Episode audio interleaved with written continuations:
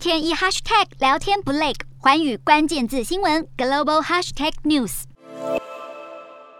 清洁人员身穿密不通风的防护衣，佩戴口罩、护目镜，向一头母牛喷洒杀虫剂，因为他们在母牛身上发现了会传播克里米亚刚果出血热的蜱虫。根据世卫组织 WHO 分析，克里米亚刚果出血热是一种由布尼亚病毒所引起的疾病。根据 WHO 说法，这个疾病主要是由蜱虫传播，在宿主被叮咬后染疫，进一步传给其他的动物或人类，可能是在屠宰时接触到血液染病，也可能是吃下染疫的肉品被感染。值得注意的是，这种病毒发病非常迅速，患者会出现发烧、上吐下泻、肌肉酸痛，更会造成人体内外严重出血，尤其是鼻子流血。重症病患平均会在五天后出现内出血、内脏衰竭情形，最终在染疫一周后病逝。而近期伊拉克病例飙升，惊动当地的卫生部。伊拉克今年已经通报了一百一十一起病例，其中有十九人病故，超过一九七九年伊拉克出现首例后四十三年以来的总数。而由于目前这种病毒没有疫苗可以预防，